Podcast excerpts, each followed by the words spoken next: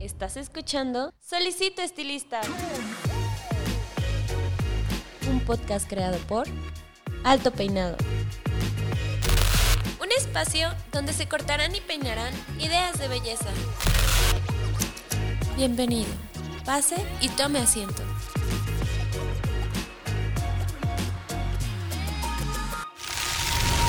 Este episodio es patrocinado por Cold Brush, la nueva herramienta de Babyliss Pro para obtener un cabello saludable. Cold Brush hidrata, suaviza y mejora la condición del cabello.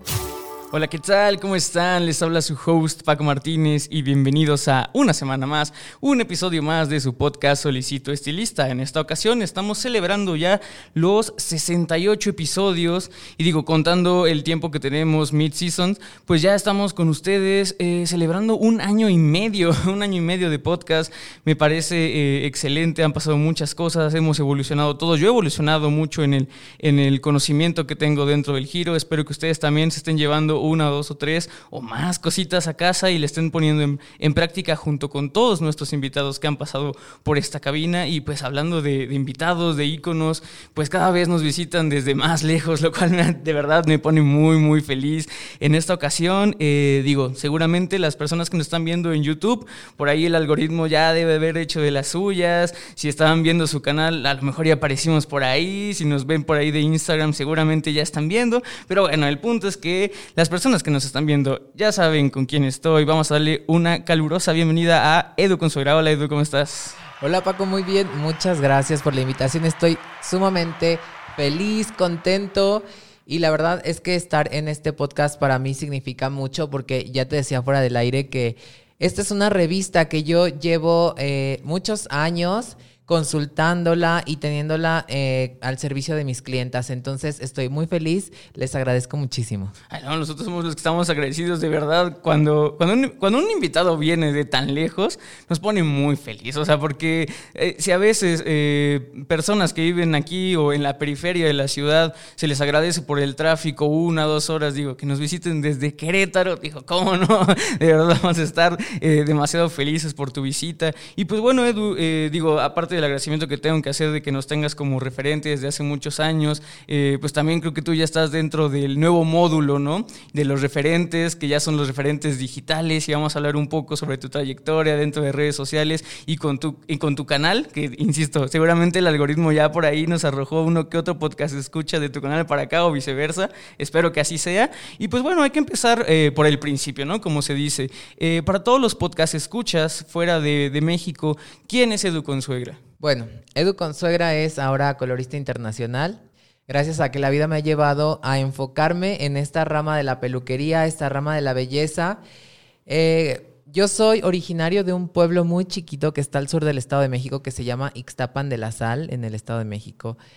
Eh, cuando yo estaba allá, pues no había como gran cosa que hacer. Al final es un pueblo. Entonces, cuando entré a la prepa, que sería el bachillerato, la educación media, eh, decidí migrar a la Ciudad de México y aquí conocí la escuela de Antonio Belver, Jos Claude Belver, ahí fue donde comenzó todo. Y bueno, yo siempre supe que yo tenía que hacer algo que, que tuviera que ver con esta artesanía en las manos, algo que, que fuera de crear. Siempre me gustó, eh, siempre estuve en, en, cursos de artes plásticas, eh, manualidades, incluso llegué a pintar cerámica, muchas cosas que me llevaron al final a estar en este punto. Entonces, mi carrera inició con Antonio Belver. La verdad es que le tengo mucho agradecimiento porque él me dio tablas que me han servido hasta el día de hoy. Ok, y, digo, de ahí creo que también tienes por ahí otra escuela que ya hemos hablado también, que la gente conoce este método, que algunos le tienen método, le tienen miedo al método, que es el método Pivot Point. Bueno, es que la verdad es que es un método muy exigente. O sea, mucha gente cuando me ve, me platica, o cuando yo, cuando ve mis trabajos, por ejemplo, y les digo, es que yo reprobé dos veces el examen de color en Pivot Point, me dicen, pero es que ¿cómo? Y yo, pues es que sí, es una escuela que es muy exigente, es un método que es muy preciso. Y sí, efectivamente, soy también de la corriente de Pivot Point. Estudié en Madrid, estuve dos años allá en una escuela que se llama Luis Itachi, que también tienen una cadena de salones, que posteriormente estuve trabajando un tiempo con ellos. Y pues bueno, ahí fue donde terminé de formarme, donde reafirmé todo lo que me gustaba y eliminé lo que no era para mí. Excelente, un, proceso de, construcción, ¿no? Como siempre lo hemos venido eh, diciendo en el podcast, que lo importante es aprender, desaprender y volver a aprender, ¿no? Es un proceso constante. Eh, y qué bueno que tocas eh, el tema del color, que es pues con la premisa que llegaste, este título tan maravilloso que a mí me encantó, que es la magia del color, ¿no? Entonces, ¿cómo llega el color, la magia del color a la vida de Edu? Bueno, la magia del color llega a mí porque reprobé el examen de color. Básicamente fue eso porque yo decía, es que ¿cómo puede ser que en México yo ya estoy haciendo clientas, ya estoy decolorando cabellos y llego aquí, estudio y no paso el examen? Entonces me aferré. Y me aferré, y me aferré, y lo volví a hacer y lo volví a reprobar. Y entonces me aferré más y me metí a un curso de... Ellos tienen también como cursos cápsula donde te, te pueden nivelar. Entonces me metí a este curso, volví a hacer el examen y por fin lo pasé y descubrí que el color es la magia que hay en la peluquería. El corte me gusta, pero el color me apasiona. ¿Sabes? Es como mm, el accesorio que las mujeres llevan siempre, porque déjame decirte que yo me especializo en el cabello de las mujeres. En, en mi salón no atendemos caballeros, entonces eh, es un accesorio que llevan y tú les cambias la personalidad, la perspectiva que tiene el mundo de estas clientas a través del color de su cabello. Entonces yo descubro el poder que tienes en tus manos cuando eres colorista y me encanta. Me encanta porque les, mira, un buen colorista le puede hacer el día a las clientas, que se levanten, se vean en el espejo y digan, qué bárbaro, este Edu me dejó, pero como una pinche diosa.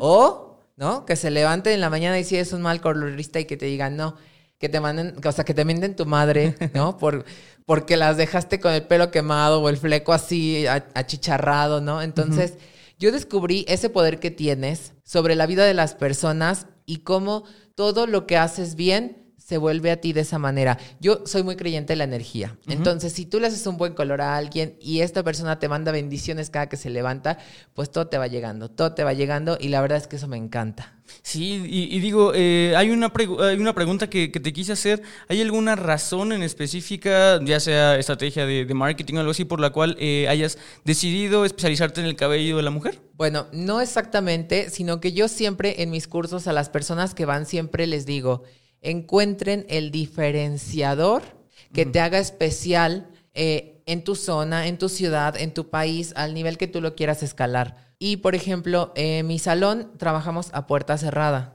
Entonces, la gente que pasa por ahí, pues tendría que tocar la puerta si quiere algún tipo de información. Y eh, esto es un diferenciador que a mí me gustó porque en Querétaro no se estila, ¿no? Y después, enfocarnos en solo las mujeres aunque es un poco exclusivo, no es tan inclusivo, ¿verdad? Como ahora todo tiene que ser inclusivo, pero bueno. Eh, lo, que, lo que me ayuda a mí es que de repente ellas llegan y nosotros les ponemos una bata. Entonces, eh, a veces ellas se quitan la ropa, mm. ¿no? Se van al vestidor, se ponen el, el, kimono y salen así, pero pues es un kimono cruzado que probablemente les llega hasta acá el escote. Si traen falda, a veces eh, los hombres, pues por naturaleza, somos más morbosos, ¿no? Entonces ellas están acostadas en el lavacabezas y de repente pues el señor ya le está viendo por ahí, eh, por el espejo y ya se sienten incómodas. Entonces realmente es únicamente por atención a cliente, es por, por el servicio, porque ellas se sientan muy cómodas, muy confortables y que tengan eh, como esa parte de decir, bueno, yo voy a ir como yo quiera porque no hay quien me vea, no hay quien me juzgue, ¿no? Está en la puerta cerrada, no es un salón de plaza que todo el mundo pasa y las ve, ¿no? Porque también hay salones donde eh, tú pasas y la clienta está así con el pelo así parado, con, con el retoque de crecimiento y así viendo hacia la ventana porque a mucha gente le gusta que vean que están trabajando. a mí no me gusta, a mí me gusta como que todo sea más privado y que ellas llegan y se sientan en confianza. Es únicamente por eso que decidimos no trabajar con caballeros. No, pero me parece de verdad eh, excelente y digo, yo lo, yo lo he dicho aquí muchas veces en los episodios, eh, hay que buscar justamente la, plusvalía porque creo, no sé, a, diferencia de, lo que tú pienses, Edu, pero creo que ya el nivel... Eh, al cual se puede acceder mediante eh, estudios académicos, mediante técnicas y eso, creo que ya está muy estandarizado. O sea, ya realmente la gente tiene que buscar otros medios por los cuales realmente, como tú decías, diferenciarse, ¿no? Eh, sobresalir. Y en este caso me parece excelente que hayas creado un, ecosistema, como tú dices, como muy privado, donde desde el, desde el hecho de imponer una bata ya es como algo muy, este, pues cómodo, casi casi una experiencia como de spa. Entonces me imagino que tus clientes han de estar fascinadas con eso y evidentemente, como tú dices, el hecho de que te hagas un poco más exclusivo gusta. O sea, realmente eh, repercute mucho en la clienta que busca eso, ¿no? O sea, la, cliente que busca una experiencia eh, exclusiva, pues evidentemente va, a pagar por este tipo de trato, ¿no? De verdad te, felicito por, por crear tan, tan buena metodología, tan buen ecosistema. Muchas y, gracias. Y dentro de todo esto, eh, digo, el, el tema central es la magia del color, ¿no? Entonces, ¿Cómo es que aprendiste? Así como tal vez eh, en, tus primeros, eh, en tus primeros salones tal vez no tenías tan bien enfocado esto de voy a hacer que mi salón sea puerta cerrada. Eh, me imagino que lo mismo pasó con el color, ¿no? ¿Cómo fuiste desarrollando esta técnica que actualmente aplicas con, con tus clientas, que me imagino que ha de ser muy edu? Bueno, sí, la verdad es que sí trato de personalizar todo de acuerdo a lo que a mí me gustaría recibir, o sea, como en el trato, en la experiencia, en todo lo que a mí me gustaría percibir cuando voy a un lugar. Y sí, evidentemente yo al principio fui todólogo, como todos los estilistas en México, todos empezamos haciendo de todo. Yo tengo formación en maquillaje, en peinado, en uñas, manicure, pedicure, color, corte, yo hice de todo. También cuando estás trabajando en un salón no puedes llegar y decir, por ejemplo, en México específicamente, en Estados Unidos sí puedes llegar y decir soy colorista y me contratan como colorista, pero en México tú llegas a un salón y te dicen, bueno, pues ya te toca hacerle los pies a la doña, ¿no? Pues ni modo, te chutas el callo. Y no, pues ahora sí te toca hacer color, pues te emocionas y te gusta el color, ¿no? Pero así fue eh, que yo empecé, como todos, haciendo todo lo que engloba la peluquería. Y después de la educación que recibí en España, al volver empecé a perfilar más a las clientas. Eh, por ejemplo, yo decía, bueno, eh, esta clienta ya trae el cabello demasiado maltratado. Yo creo que no es una opción eh, tener este trabajo que es el doble de trabajo, pero no le puedo cobrar el doble. Pero si le daño más el cabello de lo que trae, entonces ella va a decir que yo se lo maltraté, que yo se lo quemé. Entonces las fui perfilando y poco a poco me fui haciendo hacia el lado del color porque es el lado donde hay más área de oportunidad en México. Hay muy pocos buenos coloristas, hay muy poca gente que se especializa en el color, incluso gente que tiene una trayectoria de muchos años en las peluquerías sigue quemando el cabello, sigue siendo irresponsable, porque eso es lo que es, ser irresponsable cuando tú no le dices a las clientas lo que va a pasar si tú haces ese proceso químico tan fuerte, porque al final un decolorante y un peróxido juntos es una bomba. Y si no lo manejas con responsabilidad, pues le puedes dañar el cabello y hay daños que son irreversibles. Entonces me empecé a enfocar, empecé a enfocarme, empecé a ir a cursos, empecé a tomar eh, cursos incluso de estructura capilar y qué es lo que pasaba químicamente en el cabello cuando lo estábamos decolorando y todo eso. Y así fue como me fui hacia el color. Descubrí que tenemos ese nicho de gente que necesita hacerse buen color, que quiere buen color, que quiere que tú le digas, oye, no, esto no te va bien porque tu tono de piel es tal, entonces mejor vámonos hacia este lado. Oye, esto no resalta tus ojos, pero esto sí. Oye, este no es práctico y tú necesitas algo práctico porque tienes 100 hijos, ¿no? Pero quiere color. Entonces es un nicho muy pequeño, o sea, porque acuérdate, entre más te especializas, tu nicho se va haciendo más pequeño. Pero al no haber quien cubra ese nicho, pues tienes todas las clientas para ti. Entonces, por el lado de lo que me gusta y de lo que me deja, el color. Entonces ahí descubro la magia del color y de todo lo que puedo hacer por mis clientas y todo lo que el dinero de mis clientas puede hacer por mí, porque al final lo que hacemos, lo hacemos porque es nuestro medio de supervivencia. Claramente. Y digo, dentro de, este speech que, me dejaste ver, pues veo que eres una persona muy apasionada por esto. O sea, realmente sí veo que vives, vives el color realmente. Y eso me deja con, una duda en mente muy grande. Yo eh, ayer o antier eh, eh, estaba viendo tu, tu, cuenta de Instagram. ¿no? Y, vi que pusiste un post y vi que en la descripción del post pusiste santo y seña de cómo hiciste ese, este, e, ese tono. ¿no? Digo, yo no soy colorimetista, entonces no sé, no sé qué tantos pasos, ¿no? yo lo veo, veo números y digo, seguramente eso es el color, yo no lo sé interpretar, pero entiendo que es como cómo llegaste al color, ¿no? Entonces, si tú tienes como muy en mente que lo que te apasiona es el color, tienes ya muy bien definido que es un nicho, un área de oportunidad, ¿por qué también tienes esta pasión por enseñar y compartir el método? Porque yo estuve en un punto crítico en mi carrera cuando Viví aquí en Ciudad de México. Antes de tener mi primer salón, pasé por un periodo muy fuerte en el que no encontraba quien me ayudara, o sea, o como que no encontraba un, un mentor alguien que me dijera, oye, pues hazle por aquí o pícale allá o no sé qué. Tuve una crisis muy fuerte económica y, y comencé eh, vendiendo extensiones en los mercados sobre ruedas, en los tianguis. Entonces yo ponía que la mechita roja y que le hacía la trencita y no sé qué, porque era lo único que encontré para sobrevivir en ese tiempo. Entonces, ¿qué fue lo que yo hubiera querido en ese tiempo que alguien me dijera cómo y por dónde? Entonces, yo así empecé eh, eh, como a enseñar a las clientas principalmente. El canal comenzó haciendo mini tutoriales, así de cómo te haces las ondas, cómo te haces una cola de caballo y así. Pero de repente nos empezaron a seguir estilistas y me decían, oye, ¿y ese color que tiene la modelo? ¿Qué tono le pusieron? Oye, ¿y cómo le hicieron esto? Y entonces descubrimos, ¿no? Porque somos un equipo, no soy solo yo. Eh, descubrimos que había ese otro nicho de los estilistas que les gusta seguirse preparando, pero que a veces viven en lugares tan remotos o que a veces los recursos no nos dan. Y a mí me encanta dar por lo, por lo mismo que yo te decía, creo en la energía y lo que das se, devuelve. Entonces yo dije, bueno, si vamos a hacer tutoriales, vamos a hacer tutoriales. O sea, nada de que, ay, me guardo la formulita o ya no les enseñé cómo, cómo hice el cardado, todo eso. Dije, si vamos a enseñar, vamos a hacerlo bien. Entonces, por eso los posts que pongo en Instagram, en mis Insta Stories, siempre vienen con el matiz. Ya si quieres ver la técnica de cómo se hace, pues vas al canal, buscas el efecto y así. Entonces, eh, me encanta, más que enseñar, me encanta lo que regresa de lo que tú le das a la gente. O sea, yo me levanto en la mañana y tengo 60 notificaciones de Facebook, 150 notificaciones de Instagram y todos son mensajes que te agradecen, que te mandan bendiciones, que te ponen corazones, que, que te mandan audios diciéndote que ayer salvaron a la clienta gracias a tu tutorial, ¿no? Todas estas cosas eso es lo que realmente me gusta, porque soy muy desesperado. Realmente enseñar, por ejemplo, cuando doy seminarios, trato de que los seminarios no sean tan grandes, porque eh, a mí me gusta que el ritmo sea muy rápido. Yo trato de que en un seminario aprendas mucho.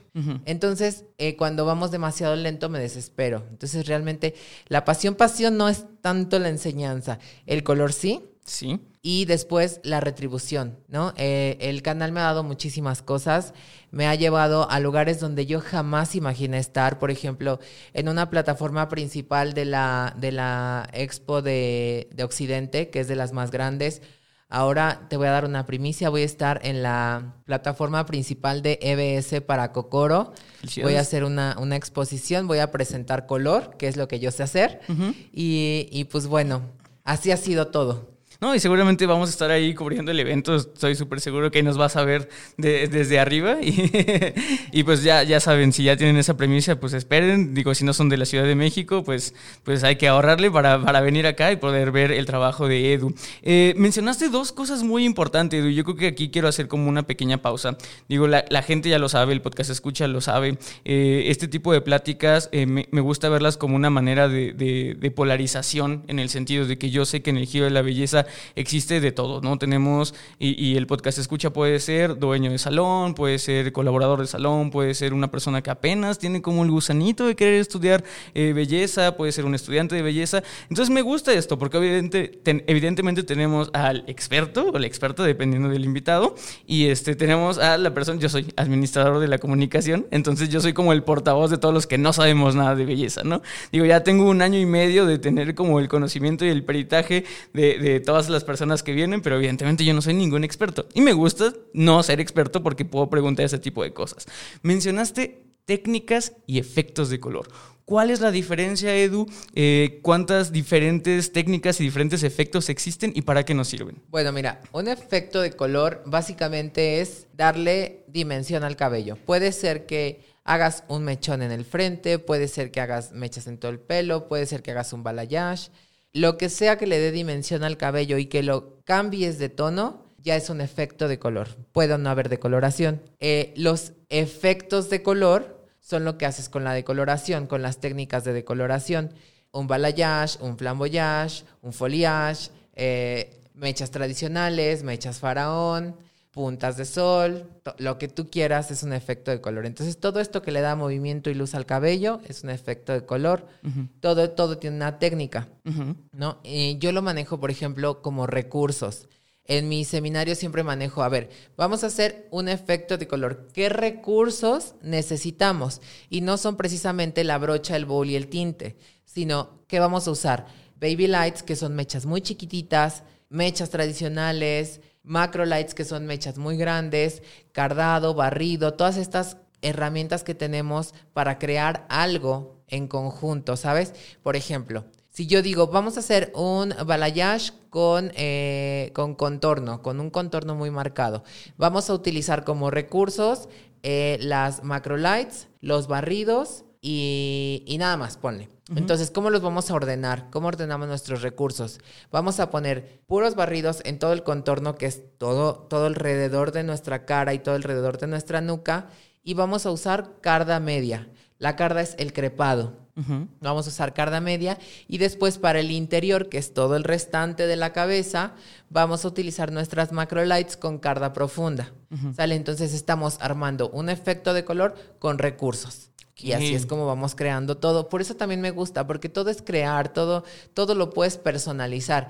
He visto salones, por ejemplo, donde tú ves a las, a las clientas de espaldas y no sabes cuál es cuál, porque utilizan la misma técnica. Ah, Entonces, a mí me gusta que cada una tenga su propia personalidad y, en el salón nosotros nos dedicamos a crear tonos. Nosotros no aplicamos los tonos que vienen en la gama. A lo mejor tomamos uno y le agregamos un poquito de pigmento rojo si tú quieres para darle un poquito de cambio y que no se vea igual que el resto.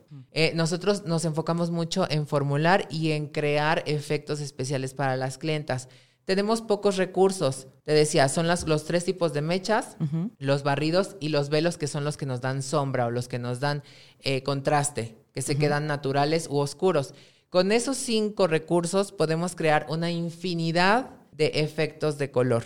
Entonces, si tú los personalizas, les pones algún sello. Por ejemplo, a mí me gusta hacer los contornos muy marcados. Entonces, cuando tú ves fotografías de distintos artistas te das cuenta cuál es el mío. Ok. ¿No? Porque los vas como firmando, haz de cuenta, pero al mismo tiempo vas personalizando porque sabes que unas macro lights te van a dar mayor iluminación que unas baby lights, entonces dices, bueno, quiero iluminación aquí enfrente, pues le pongo macros, ¿no? Entonces, así es como, creo que me salí del tema. No, no, no, no, para nada. pero así es como vamos creando nuestros efectos de color y cómo vamos eh, personalizando también el servicio. Sí, no, y la verdad es que creo que esta manera de verlo es bastante interesante porque simplifica mucho a veces eh, esto de la enseñanza, ¿no? O sea, creo que es más fácil, eh, es más fácil verlo como tengo cinco materias primas y de eso puedo crear cuanta cosa me dé mi imaginación, que salió un nuevo estilo, una nueva moda, tengo que aprenderlo desde cero, ¿no? Entonces creo que es, es más sencillo, y digo, lo puedo entender así, saber bien tus bases y de ahí realmente crear o poder, pues incluso si ves algo en la revista, poder decir, ah, esto trae esto y lo puedes diseccionar y ya sabes crearlo, ¿no? Justo, justo eso. El, tengo un seminario online que se llama Seminario Crea tu propia técnica mm, y es donde les enseño todo esto. Y el objetivo de este seminario es que ellos puedan crear sus propios efectos de color o que puedan desglosar el efecto que le lleva a la clienta en el teléfono. Oye, quiero esto. Y entonces tú dices, ah, pues mira, tiene macro lights y como que en base tiene esto. Yo creo que cardaron así y así. Y lo puedes descifrar y hacer algo muy parecido. Entonces, eso es lo que más problemas tenemos los estilistas en el salón. Que a veces la clienta te dice, quiero eso y no, o sea, le haces algo que ni se parece ni poquito, ¿no? Ni el estilo siquiera lograste.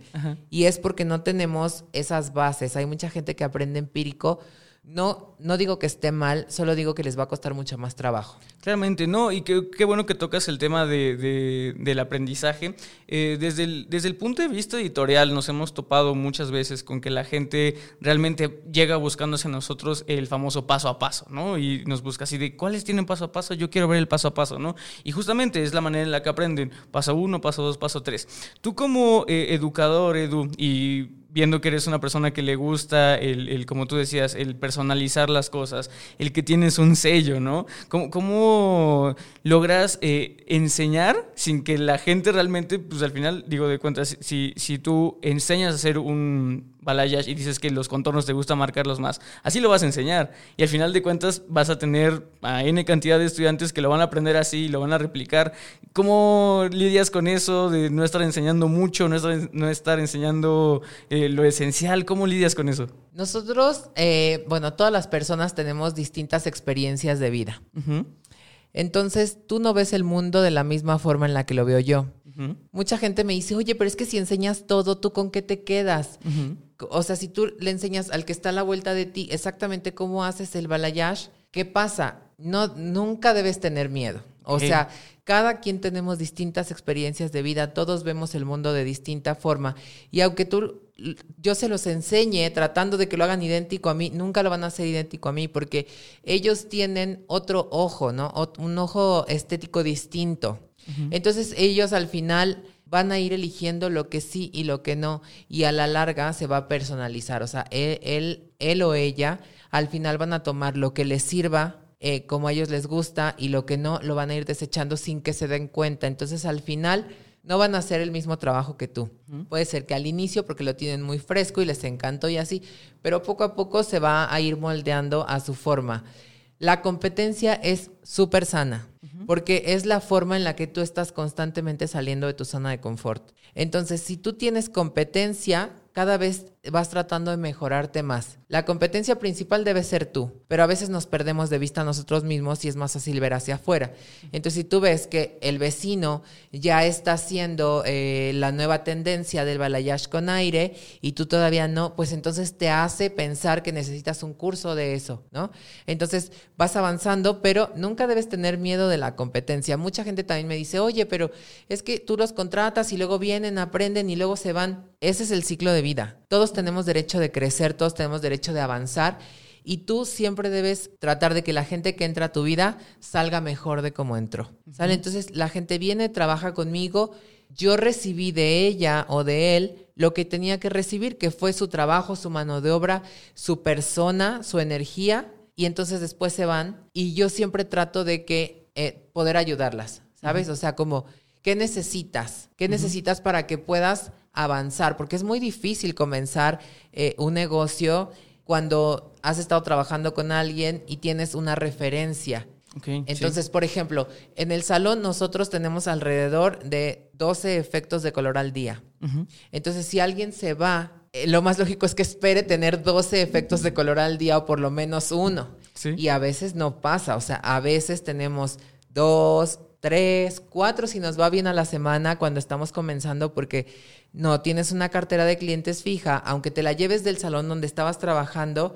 Hay mucha gente que va al salón por pertenencia, hay mucha gente que va al salón por comodidad, hay mucha gente que va al salón por el horario, hay mucha gente que va al salón por el prestigio del salón. O sea, hay muchas eh, cosas por las que la gente va al salón. Entonces, de tus 10 clientas que tenían, que siempre se atendían contigo, a lo mejor te llevas cuatro. Esas cuatro no te van a sostener. ¿no? Entonces, es bueno siempre tratar de apoyar a la gente que ya te apoyó antes, ¿no? Porque al final lo más difícil y lo más valioso de una persona es su tiempo. Entonces, ella te está dando su tiempo, tú le estás pagando, sí, pero el dinero tú lo recuperas, el tiempo no se recupera. Entonces, para mí es súper valioso el que la gente me regale su tiempo, aunque yo le esté pagando dinero, ella me está dando su tiempo, que para mí es mucho más valioso. Claro, claro, ¿no? Y la verdad es que creo que es una filosofía, eh, pues me encanta, o sea, creo que es una filosofía muy armónica. No me sorprende que te hayan pasado tantas cosas buenas, porque como tú dices, creo que das mucho y por, por ende recibes mucho, ¿no, Edu? Y digo, y que- dejando el tema de- del aprendizaje y de la enseñanza un tanto de lado, quiero ir con otro tema que ya es el de la moda. Tocaste un tema muy interesante, las nuevas tendencias. Por ejemplo, estoy de, del balayage con aire, nunca la había escuchado. Me imagino que es algo nuevo, tal vez yo estoy muy desactualizado, ya tiene años, ¿no? Pero evidentemente creo que hablar de la moda y hablar del color van junto con pegado, ¿no? Y evidentemente acabamos de tener hace poco a Ana Fusoni y, este, y hablaba sobre ella, sobre la moda textil. Y evidentemente no se deja de lado igual lo de los colores. Y la gente sabe que viene un año nuevo y ya se espera el, color del año, ¿no? Y va, va muy pegado. ¿Cuál o cómo consideras que ha sido la evolución de la moda en el cabello, del color del cabello, en estos últimos dos años de estancamiento que hemos tenido a lo largo de la pandemia? ¿Y cuál es el futuro que se deja ver del color en el cabello? Bueno, es súper importante porque a raíz de la pandemia tuvimos muchos cambios. La gente comenzó a buscar cosas un poco más prácticas, de menor mantenimiento.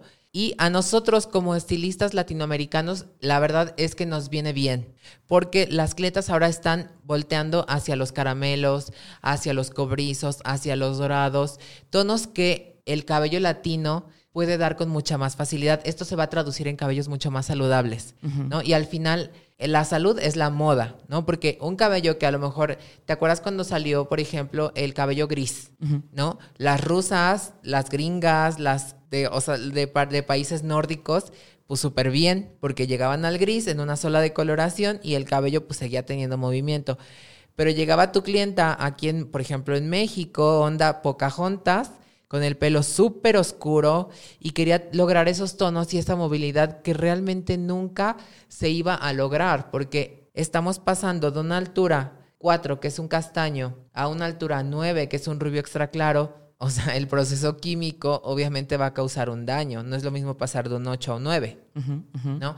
Entonces, esta, esta pandemia nos trajo que las clientas se relajen un chingo, ¿no? Entonces, eso a nosotros nos hace más fácil la vida, ¿no? Porque un, un efecto de color lo podemos hacer en tres o cuatro horas y no en siete, ocho horas. Yo he visto colegas que están en el salón y yo, o sea, yo paso y los veo a las 11 de la noche con el salón abierto. Y yo digo, no, ¿qué es eso?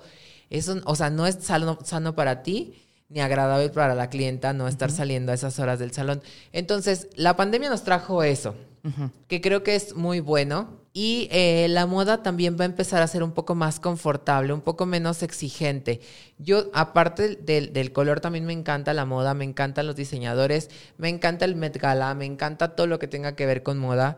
Y incluso escucho muchos podcasts de moda que me encantan y todo va en conjunto. O sea, si, si, el diseñador dijo, bueno, ahorita la tendencia va a ser eh, onda victoriana como Dolce Gabbana, ¿no?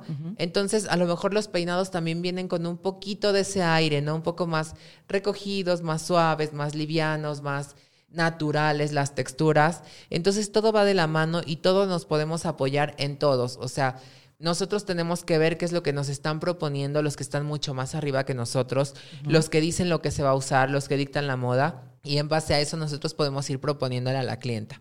Hace rato yo platicaba con Silvia Galván y me decía, eh, nosotros tenemos que proponerle a las clientas porque cuando tú ya tienes una clienta que es tu clienta de siempre, a veces nos estancamos con ella y siempre le estás haciendo lo mismo, ¿no? Le haces el retoque de sus mechas, ya sabes el color que le gusta, ya sabes la base que le gusta, pero un día, por lo que sea, se va a Las Vegas, se va a París, se va a donde sea y allá se mete un salón, es primer mundo, le ofrecen el corte que tú le ofreciste hace tres años y se lo hace llega contigo y tú le dices, oye, yo te lo ofrecí hace tres años. Ay, no, pero es que en París y me dijeron y no sé qué y no sé cuándo. Entonces siempre hay que estarles proponiendo a las clientas y nosotros somos responsables de saber qué es lo que se lleva. No puede ser un peluquero, no puede ser un colorista, no puede ser un estilista y no saber cuál es la moda, porque no tiene sentido, porque tú estás dentro de ese medio.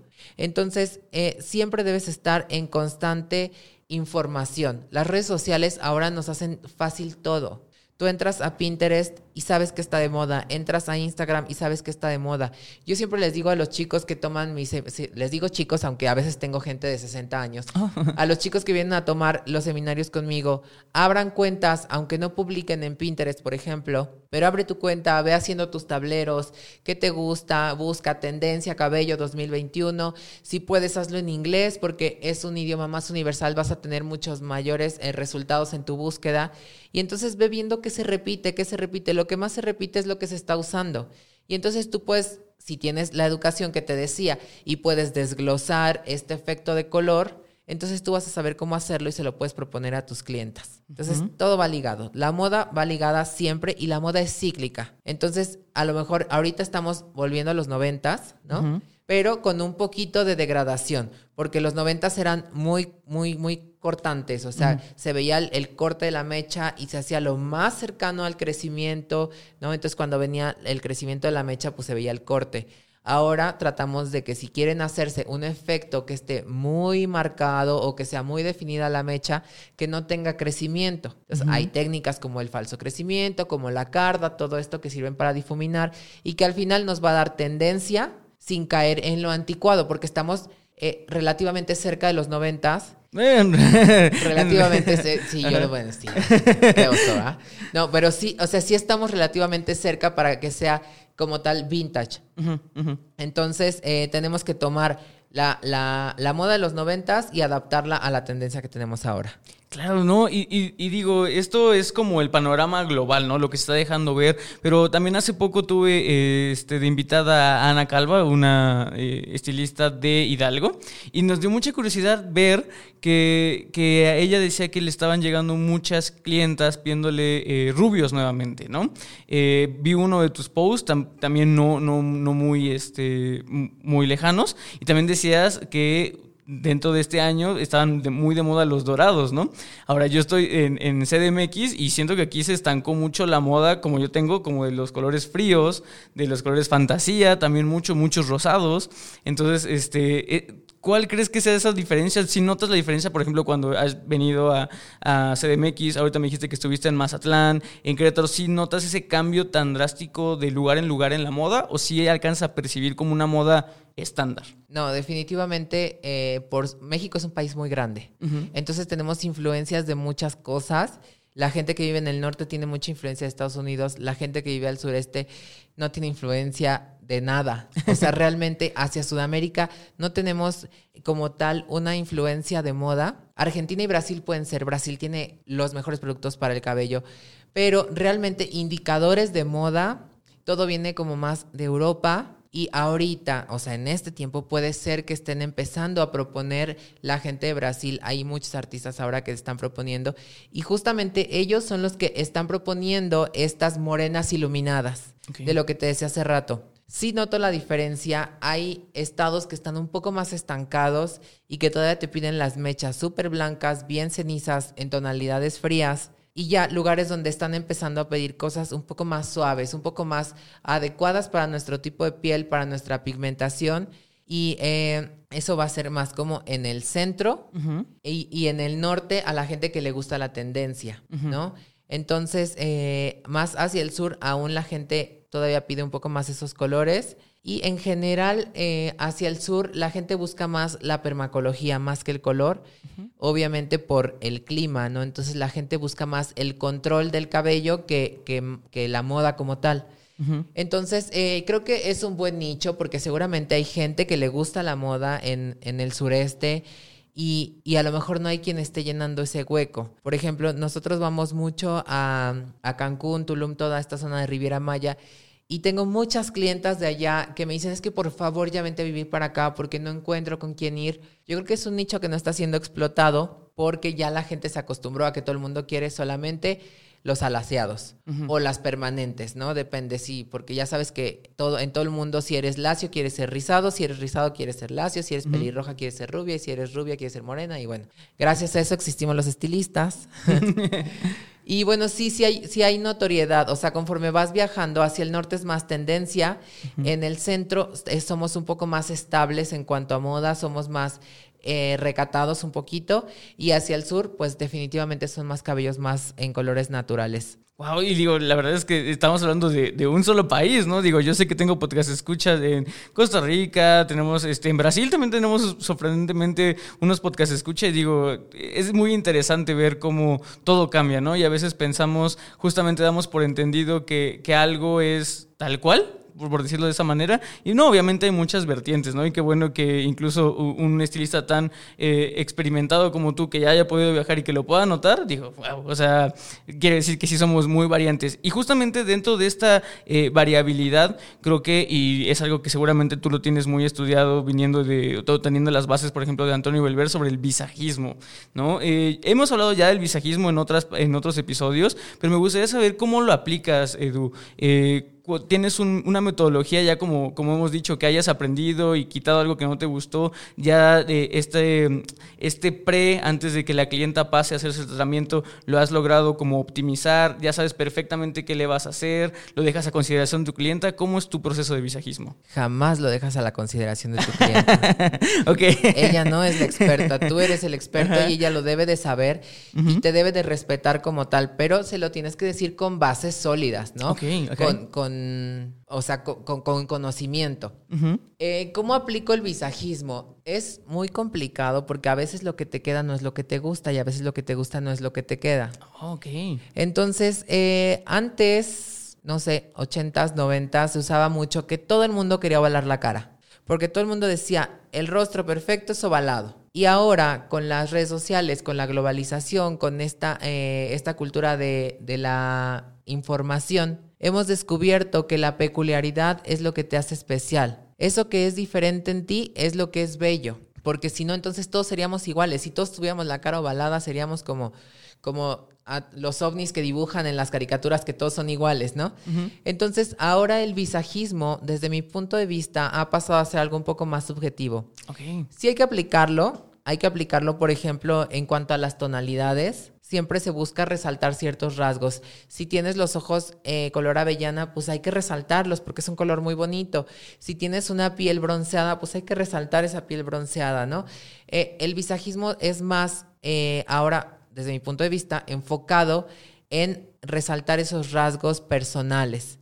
Entonces, nosotros estamos desarrollando justamente un sistema donde podamos detectar a la clienta digitalmente y entonces el sistema nos va a arrojar tonalidades, nos va a arrojar algunos eh, tipos de efectos de color o, los, o los, los, recursos que podemos utilizar para iluminar esta cabellera y que nos dé un referente, pero solamente es un referente porque el visajismo también tiene que ver con cómo te sientes tú. Si tú le haces como te decía, algo a una clienta que es lo que le queda, pero no es lo que le gusta, ella no va a estar a gusto y al final va a terminar cubriéndoselo o va a terminar haciéndose en otro lado, ¿no? Porque va a decir, bueno, aquí me hicieron lo que me dijeron que me quedaba, pero yo siento que no me queda porque no me siento a gusto. Entonces nosotros siempre hacemos una valoración previa al color. Siempre las recibimos en el salón días antes de que vayan a su cita y platicamos con ella y entonces, a ver, ¿qué es lo que te gusta? ¿A qué te dedicas? Porque eso es importante, porque no le puedo poner un mechón rosa, por ejemplo, a, la gerente de un banco. Y no porque no esté bien, sino porque socialmente no va a ser tan respetado, ¿no? Porque ya sabes que en empresas grandes tienen más restricciones en cuanto al código de vestimenta, al código del cabello y todo eso. Entonces tenemos que llegar a un punto donde ella eh, tenga, por ejemplo, si me dice, bueno, yo tengo tres hijos, entonces no tiene mucho tiempo para el mantenimiento, ¿no? y me, pero me dice, pero soy empresaria, necesita un efecto de color porque necesita esa proyección, pero eh, viajo mucho, entonces necesita producto que pueda llevar a todos lados. ¿no? Entonces, platicando con ella vas a llegar al visajismo perfecto, que es lo que le queda, lo que le gusta y lo que le va bien, ¿no? O sea, lo que le va bien en su estilo de vida. Entonces siempre es importante que platiquemos con nuestras clientas y que las conozcamos un poquito, especialmente la primera vez que va con nosotros. Y de esa forma podemos crear un visajismo personal, ¿no? Entonces, a lo mejor te dice, a mí no me gusta mi frente, pues le hacemos un fleco. A lo mejor a mí no me gusta, no sé, mi nariz. Entonces a lo mejor hacemos un poco de capas que, que reduzca un poco esta sensación de la jiba de la nariz. No, cosas que tú vas platicando con ella porque las personas no somos cosas, ¿no? Porque aparte de lo que hay afuera, hay algo adentro. hay, hay una personalidad. Entonces debemos también adecuar ese visajismo a la persona que hay dentro. Claramente, y justamente dentro de esta personalización, eh, digo, venimos hablando durante ya casi 45 minutos del tema de, color, Edu, y, lo venimos hablando de una manera tan natural como si todo mundo... Eh, trajera color, ¿no? O sea, digo, y yo soy nuevo a esto, o sea, yo tengo cuatro meses, esta es mi primera incursión con el color, y me he sentido bastante a gusto, eh, me gusta bastante. Y tú al principio del episodio, Edu, dijiste una frase que me pareció muy cautivadora, que el color lo ves como el mejor accesorio que podría traer alguien, ¿no? Pero también sabemos que este accesorio le da todavía 2021 le da mucho miedo a ciertas personas, son muy renuentes, es un accesorio que tal vez no se quieren permitir. Eh, ¿Cuál crees que sea eh, como el mejor approach, ¿no? O este acercamiento que puede tener un estilista para convencer a su clientela de hacerse o de intentar realmente un tratamiento de color? Bueno, el accesorio en sí no es el color, es el cabello. Ah, ok. Nosotros lo que vamos a hacer es mejorar ese accesorio, ese, ese accesorio que llevan todos los días, porque hay gente que gasta 30, 40, 50, 100 mil pesos en una bolsa de diseñador y trae el cabello, pero como sus patas, ¿no? Entonces, yo no comparto mucho eso porque es algo que lleva puesto siempre. La bolsa la cambias, pero el cabello no te lo puedes cambiar cada día. Entonces, yo creo que primero tenemos que educar a las clientas a que es una inversión en nosotros, que nosotros nos merecemos eso por el simple hecho de ser nosotros, nos merecemos lo mejor para traer en el cabello. Segunda, los estilistas deben estar preparados porque a la gente le da miedo hacerse color en el salón porque todo el mundo conoce a alguien que le fregaron el pelo en un salón. Entonces, si tú tienes miedo, pues claro que no te vas a hacer nada. Ahora, ¿cómo, qué, qué es lo que yo les recomendaría a los estilistas? Que se preparen siempre. en el canal, en mi seminario siempre les digo, la preparación, la formación es lo más importante en nuestra profesión. Hay que profesionalizar el estilismo, porque mucha gente está acostumbrada de, ay, no quiere ir a la universidad, no quiere ir a la prepa, pues que estudie peluquería. Pero no, realmente te tiene que gustar, porque es algo que lo tienes que profesionalizar mucho, porque es muy, algo muy importante, algo que, que, que a veces no le damos la importancia, pero el que tú le arruines el cabello a alguien le va a arruinar seis meses el ánimo a esa persona. Entonces hay que prepararnos para poder ofrecer un servicio de calidad. Si nosotros ofrecemos un servicio de calidad, una personalización adecuada, platicamos con nuestras clientas y logramos llegar a un punto donde digan, ah, pues este güey tiene razón, o sea, sí si es verdad lo que me dice, que vamos a empezar con algo muy suave, algo que le vaya bien a mi tono de piel, algo que no me va a dañar el cabello, me suena que me está diciendo la verdad. Y si cuando lo haces, lo ejecutas, lo llevas como tú se lo prometiste a la clienta, entonces esa clienta no va a tener miedo de recomendarte a otras y esas otras a otras. Y entonces, si nosotros seguimos avanzando, de esa manera va a llegar un punto en el que las clientes no van a tener miedo de hacerse color. Pero si seguimos fregando pelos, ¿no? Pues jamás vamos a llegar a ese punto. No le puedes decir a la clienta, oye, anímate a hacerte un efecto de color si la clienta que salió antes llevaba el pelo así, ¿no? Entonces creo que está más hacia los estilistas que hacia las clientas, porque todas las clientas tienen ganas de hacerse color. O sea, tú crees que tu prima, tu tía, tu mamá o tu hermana que ve todas las redes sociales y que todo el tiempo está en contacto con estas imágenes de modelos, de artistas, de así, no tienen ganas de hacerse color. Claro que tienen ganas de hacerse color, pero no saben a dónde ir porque no tienen la confianza, porque saben que los estilistas a veces tenemos, tendemos a no prepararnos, especialmente en este giro. Eh, llegamos a un punto en el que creemos que ya lo sabemos todo. Y ella recuerda que cuando crees que lo sabes todo, dejaste de avanzar.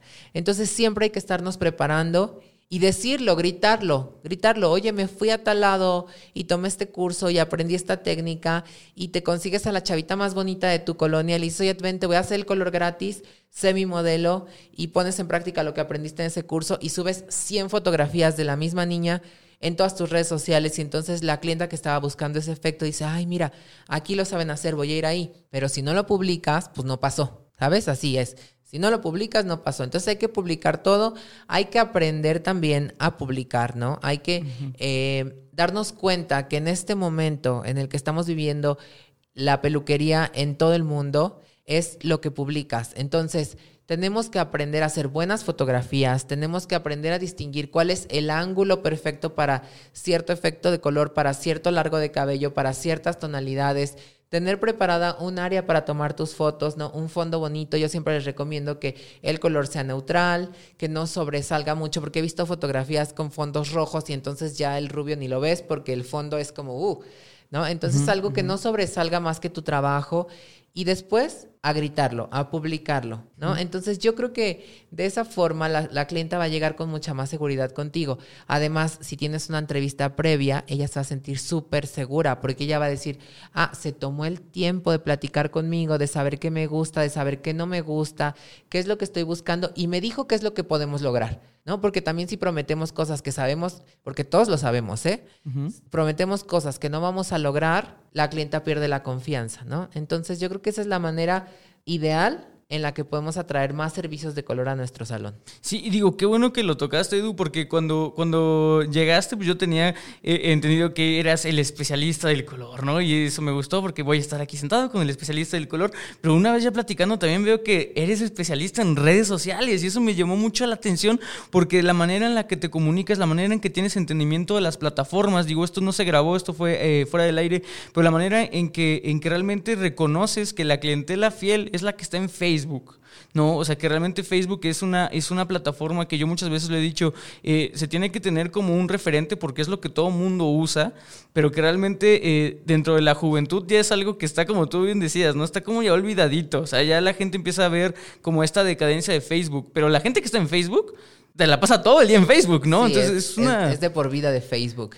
Y bueno, sí, mira, quiero aprovechar el espacio para saludar a todos mis estilistas por el mundo, así se llama la comunidad que hemos creado en el canal. Y eh, siempre les digo, Facebook es para vender, porque ahí están las clientas. Realmente las chavitas que están en Instagram tienen que pedirle el dinero a los papás. ¿Y los papás dónde están? En Facebook. ¿no? Entonces, para vender Facebook, Instagram como estilista, como colorista, como peluquero, lo puedes usar como un catálogo. Ahí puedes subir las fotos y lo vas dejando todo muy bonito, pero evidentemente vía Instagram es súper complicado vender. Entonces debemos voltear a ver hacia Facebook como nuestra plataforma de ventas, Instagram como nuestra plataforma de contenido de, catálogo. Y a lo mejor pueden incursionar en YouTube haciendo mini tutoriales para sus clientas, ¿no? Como te decía, un maquillaje express de ojos. Si tú a la clienta le das, porque a veces me dicen, ay, es que cómo le voy a dar un tutorial a mi clienta, después ya no va a venir a maquillarse conmigo, ya no va a venir a peinarse conmigo. No, claro que va a ir contigo, porque cuando tenga un evento realmente importante va a decir, no, yo no me lo voy a hacer, voy a ir con el experto que me enseñó a hacerlo, ¿no? Entonces ella a lo mejor se peina para el desayuno con las amigas o lo que sea, y cuando tenga una boda, pues va a ir contigo. Entonces pueden incursionar en todas las redes sociales, solamente tienes que saber que es una responsabilidad. Entre más redes sociales tengas, pues más buzones de mensajes tienes, más cosas hay que contestar, en más lugares hay que subir contenido. Entonces yo les recomiendo que tengan Facebook e Instagram para una peluquería. Nada más. Ya lo demás es extra si te sobra tiempo, pero todos sabemos que la peluquería es absorbente a morir. No, y de verdad es que te aplaudo porque se nota que eres un creador de contenido y aparte estilista. También fuiste maquillista, el, dueño de salón. O sea, wow, Edu, la verdad es que eh, mis felicitaciones totales. Y, digo, ya por último, la última preguntita, la última dudita que se me queda. Eh, me interesa mucho el, proyecto de Estilistas por el Mundo. También me, me interesa mucho que, o me llamó mucho la atención de que no le pusiste eh, algo como canal de Edu con suegra. O sea, como me, gusta mucho que hayas dejado como tu identidad aparte y te hayas presentado como un proyecto realmente que es Estilistas por el Mundo. ¿Hay algún motivo? ¿Lo pensaste así? ¿Tienes como una proyección a futuro, no sé, de colaboraciones? ¿Qué hay de Estilistas por el Mundo? Bueno, principalmente a mí me gusta el término comunidad. Me gustan las comunidades, me gusta el apoyo mutuo, me gusta el que yo te ayudo, tú me ayudas, el ganar, ganar siempre es súper importante porque todos en el mundo tenemos un lugar y una responsabilidad, algo que hacer. Entonces, si el mundo funcionara como un engranaje, todo sería súper diferente. Si todos nos ayudáramos eh, entre todos, todos tendríamos mucho éxito, todos tendríamos nuestras capacidades al máximo, pero a veces el estarnos poniendo el pie, pues sí nos frena, ¿no? Entonces, el tema de comunidad me encanta y es por eso que decidí así. Incluso mi salón no se llama Edu con suegra, como también hay mucha gente que le gusta, lo respeto, pero a mí me gusta que la gente vaya al salón, no que me vaya a ver a mí. A mí me gusta que todos tengamos un espacio importante en el salón, que mis, que mis estilistas se sientan parte de y no como que trabajan para. Entonces, todo esto es el mismo enfoque, ¿no? Tratar de generar una comunidad que trabaje en conjunto, que sea un equipo y que la ayuda mutua se dé. Y realmente, por ejemplo, nuestros grupos de Instagram y los grupos que tenemos siempre están subiendo cosas y se van dando retroalimentación. Y realmente todos tenemos algo que aportar al mundo. Entonces, si tú decides, eh, yo decido tomar lo que Paco tiene que dar al mundo, pues yo me enriquezco. Y después decido lo de, de esta otra persona y de esta otra persona.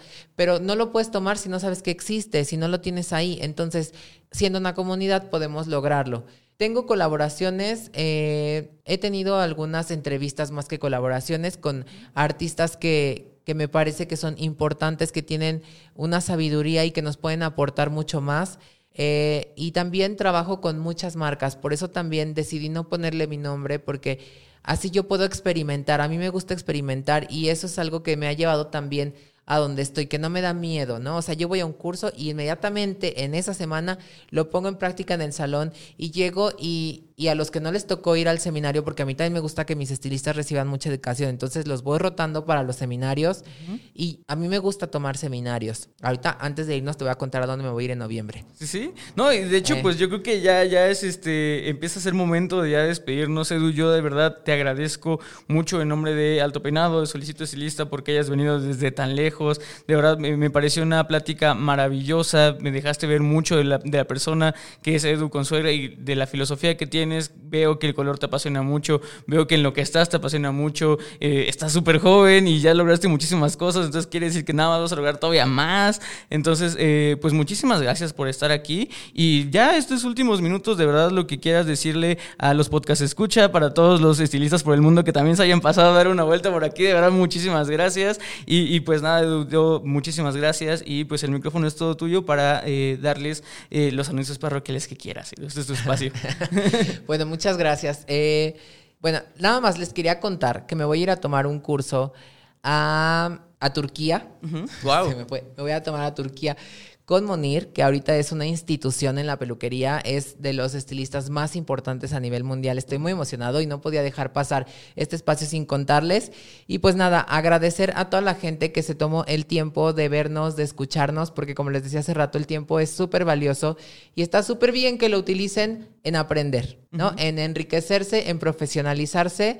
Y pues muchas gracias, Alto Peinado, por la invitación. De verdad, estoy súper contento, súper agradecido que me hayan tomado en cuenta para este espacio tan importante. No, cuando quieras realmente, Edu, este, este es tu espacio. Las veces que quieras venir, aquí te vamos a ver. Si quieres venir después de Turquía, aquí vamos a estar. Te vamos a ver en tu plataforma en el, EB, en el EBS. EBS. Eh, ¿Tienes ya las fechas? ¿O ya se pueden decir las fechas? No sé. Sí, ya están las fechas. ¿Qué fecha es? Bueno, ya digo, la, la gente podrá saber, va a estar Sí, en el EBS. chequen en sus redes sociales. Exacto, chequen en sus redes sociales, chequen por favor todas las redes sociales de Edu. Por favor, vayan eh, terminando este episodio al canal de Edu. Suscríbanse a Por el Mundo, suscríbanse obviamente a Alto Peinado. Eh, muchísimas gracias nuevamente, Gracias a por estar aquí. ustedes. Y muchísimas gracias a ustedes, podcast escuches, a todas las personas que sintonizaron este episodio. Muchísimas gracias también a nuestro patrocinador Babilis Pro.